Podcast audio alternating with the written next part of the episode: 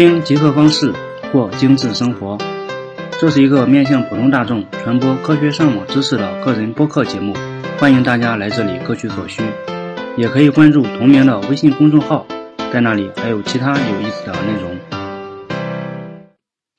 大家好，欢迎收听最新一期的极客方式，我还是那位老王。呃，最近老王一直比较忙，公司的事儿、自己的事儿，喜欢的不喜欢的都要亲力亲为。生活毕竟很艰难，我在北京这个喧闹的地方，能够找到一个比较安静的环境，跟大家闲聊一下，我觉得还是挺不容易的。今天呢，我就打算冒充一下文艺青年，咱们来聊一聊电子书阅读和 Kindle 这类比较文艺化的话题。节目正式开始前，我还是要感谢一下这几天来为我打赏的几位朋友。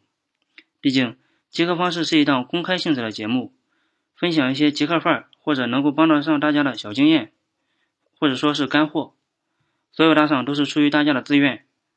在国内这个大环境下，能够这么主动的为价值付费，我觉得还是挺不容易。所以一旦有打赏，我就会在每期的开头简单提一下他们的名字，表达一下我对他们的敬意。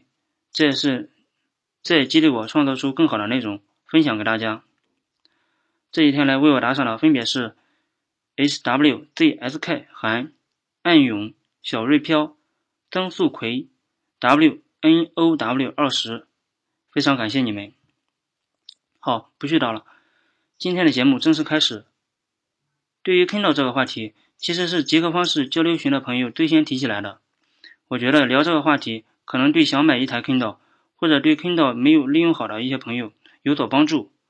我呢，也是去年才买了第一台 Kindle，实在称不上是什么学霸，一年也看不了十本书。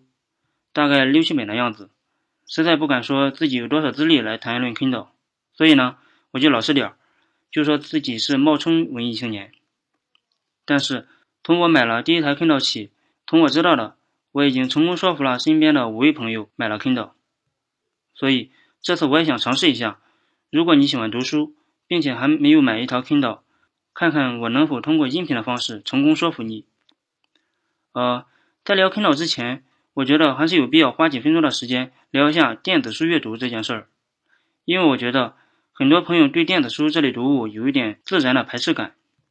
我也会遇到一些朋友，在我跟他介绍完 Kindle 之后，他们会甩出一句：“我不喜欢电子书，我更喜欢纸质书。”呃，好像确实是这样，看电子书的感受跟看纸质书确实有一点不一样。有时候我用 Kindle 看完一本书的时候，那一瞬间。我会有一点怀疑，甚至有一点不知所措。我怀疑自己是否已经完整的看完了这本书，因为我确实没有看到这本书的厚度。所以，我觉得如果你想沉浸下来看电子书的话，还是要稍微切换一下的。最后，我好像找到了他们说更喜欢看纸质书的原因。我觉得你更是注重看纸质书的那种仪式感，而不是注重看书里的内容。有时候我们会觉得。自己在看电子书的时候，总觉得自己不是像在看书，总觉得自己只有端着一本一斤重的东西来回翻页，那才叫看书。对我来说，看电子书的好处还是非常多的。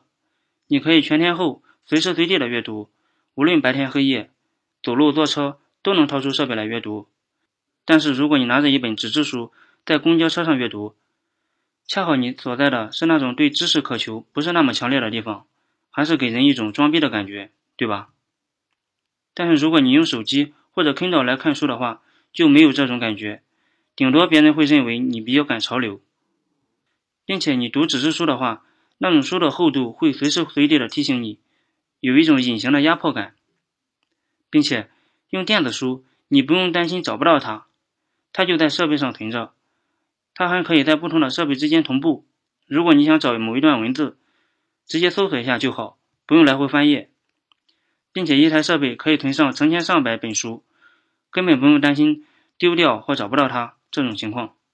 像我的话，在帝都搬家是非常正常的一件事儿，有时候遇到一本书搬家拿不了，送人又觉得可惜，实在让人很为难。对于价格来说，电子书也非常便宜，电子书一般只有纸质书的三分之一的价格，因为它省去了印刷、装订。仓储物流、店面费用等费用，还有一些人说电子书不适合深阅读，只能浅阅读。这就好比一个人便秘了，坐马桶上苦恼了半个钟头没有动静，站起来说这个马桶不适合深拉，这显然不是马桶的问题，这是便秘的问题。自己没有把自己搞通透，反而怨马桶不给力，这是不对的。你看，咱们的生活越来越艰难，社会越来越浮躁，能够自由呼吸的空气越来越少，在这个情况下，还想让人心平气和的把大把大把的时间慷慨的用来读书，好像确实有点难为他。对于这种朋友，据我观察，不仅是电子书，他连纸质书一年也看不了几页。像我的话，我是比较喜欢电子书阅读的。我读的一些书里，电子书占了很大的一部分。像工作以后，读书的时间就比较少了。现在大部分的读书是在地铁、马桶上或者睡觉前完成的。我觉得阅读还是挺需要心情和环境的配合的。很多时候，为了增加一点阅读的时间。不得不延长在马桶上的时间，因为一旦离开马桶，我就立马意识到还有比看书更重要的事情等待着我去处理。只有在马桶上时，我才会忘记这一点，心安理得的看点书。而上述这些情况，电子书比纸质书要好得多。最后，我再推荐几款我认为看电子书比较不错的软件，咱们就结束这个话题。目前，我认为做的比较好的阅读软件有多看、豆瓣阅读、微信阅读。其中，微信阅读刚刚上线不久，还有一段时间来考验它。呃，这里说了很多电子书的好话，好像把纸质书说的一文不值似的。其实，纸质书的好处还是非常多的，拿过来就可以非常方便的阅读，这一点是不可替代的。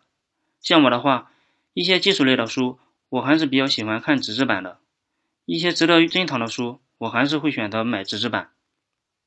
好的，关于电子书和纸质书，咱们就吐槽这些。下面咱们来聊一下 Kindle，我分别来聊一下 Kindle 的优点，来满足还没有体验上 Kindle 的朋友。再介绍一下使用 Kindle 的一些小技能，让有 Kindle 的你能够更加舒适的阅读。对于 Kindle 来说，它的价格已经不是什么问题，四五百块就能买一台最基本的。你想，一本纸质书可能有四五十块钱的样子，有十来本纸质书就能买一台 Kindle 了。包括我这台就是最低配的一款，对我来说已经完全够用。Kindle 比较适合那些想体验电子书阅读又不受其他外界干扰的情况。它不像我们的手机，集合了多种功能，打电话、发短信、打游戏，连智能秘书都能整合到手机上。Kindle 只能用来阅读，其他神马也干不了。这样就能让我们排除一些外界的干扰，回归到一种读书的状态。为了能在读书这件事上尽量的靠近纸质书，亚马逊对 Kindle 的排版做了重点处理。你比如，在 Kindle 里面有一个简单的浏览器，让你在网上搜索一些资料。它甚至对网页都做了重新的排版。比如我们在 Kindle 上搜索百度百科，点击右上角就能设置为文章模式，之后百度百科的文章就已经排版成了纸质书的那种样式。还有一个，你用 Kindle 阅读。根本不用担心电量的问题。我们用手机阅读的时候，要时不时的看一下手机的电量，总是担心手机能不能坚持回到家，这个对读书的干扰还是挺大的。但是用 Kindle 完全就不需要这样的顾虑。亚马逊号称 Kindle 能坚持四周不用充电，经过我的测试，四周可能达不到，三周多一点是可以的。记得当年看《穷爸爸富爸爸》这本书的时候，看完这本书正好充一次电，期间我还看了其他的一些文章。再一个，Kindle 支持的格式也比较多，像现在流行的 TXT、DOC、PDF，它都能支持，效果也非常不错。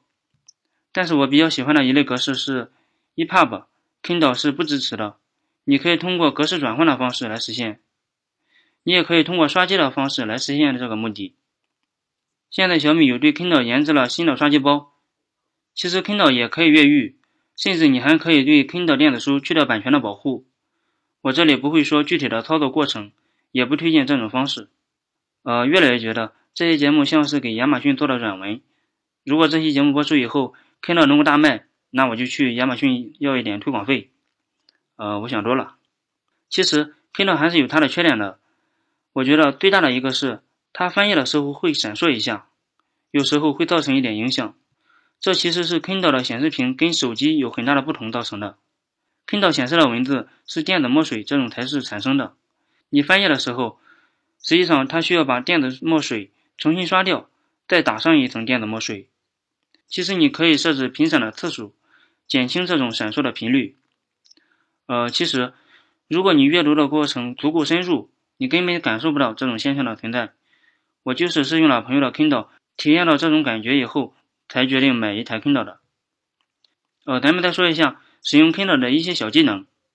很多朋友不知道的一点是，其实 Kindle 也是支持屏幕截图的。我们只要在看书的时候，两个手指点按屏幕对角线的任意两个角，Kindle 就会截下当前的页面。我们插上电脑后，就能导出这张图片。Kindle 不仅可以看亚马逊上正在售卖的那些图书。你还可以导入自己的图书在上面。Kindle 对 MOBI 的格式兼容的比较好，MOBI，MOBI 可以带有目录，你可以将其他格式转换成 MOBI 格式。我这里给大家介绍一个网站，它能够将各种格式的文本文件转换成 MOBI 格式。你可以在这期节目的文字介绍里找到这个链接。你还可以下载一款叫做 Calibro 的软件，它可以轻松的转换出很精美的电子书。怎么把我们电脑上的电子书或者文章传到 Kindle 上呢？最直接的方法就是用数据线复制到 Kindle 里。但是我更提倡用网络传输的方式。其实每一台 Kindle 都有一个特定的邮箱地址，这个是由你买来 Kindle 开机就让你注册的那个地址。你可以通过常用的邮箱以附件的形式将这本书发送到 Kindle 对应的邮箱里。稍等几分钟，这本书就下载到了 Kindle 上了。还有一个比较好的一点是，如果你发送这本书的时候，将邮件的主题写上 convert 这个单词，c o n v e r t，就是转换的那个单词，它就能将 PDF 等文件转换成适合 Kindle 阅读的格式，然后再下载到 Kindle 上，这样就能实现文件类型的转换。另外，我们在电脑上看到一篇比较好的文章的时候，我们也可以一键转到 Kindle 上面，怎么实现呢？我们需要一个插件来协助我们，它实际上是一个 Chrome 的插件，装在浏览器上进行一下简单的配置，也就是绑定自己的 Kindle 的地址，剩下的就可以尽情的享受这个过程了。我会将这个插件放到我的百度云里，你可以在极客方式的微信公众号里找到这个下载链接。我们平时用微信比较多，我们也可以将文章转发到 Kindle 上面，实现的方法非常多。我的方法是关注亚马逊 Kindle 服务号来实现。同样是先绑定好自己的 Kindle 邮箱地址，等我们看到比较好的微信文章的时候，点击右上角的按钮，找到转发到 Kindle 这个按钮，点击，文章就转发到 Kindle 上了，速度还是比较快的。有一款叫做 Kindle Mate 的软件，它可以导出我们在 Kindle 上的生词本、笔记、标注等文件，我也非常推荐。你也可以使用 RSS 的方式订阅一些文章到 Kindle 里。有一个比较好的软件是狗耳朵，它可以订阅微信公众号和其他的一些文章。另外还有一个叫做 Rebel 的网站也非常不错，它就是为 Kindle 而生的，强烈推荐使用体验一下。呃，关于什么是 RSS，你可以收听我之前的节目。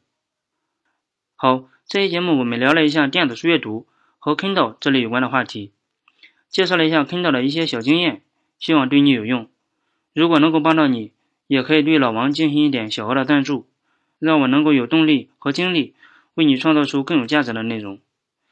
你可以关注极客方式的微信公众号，还有我们的极客方式微信交流群，在那里你还能够获得一些比较新鲜的内容。好，这期节目就到这里，我们下期不听不散。祝大家过上精致的生活，拜拜。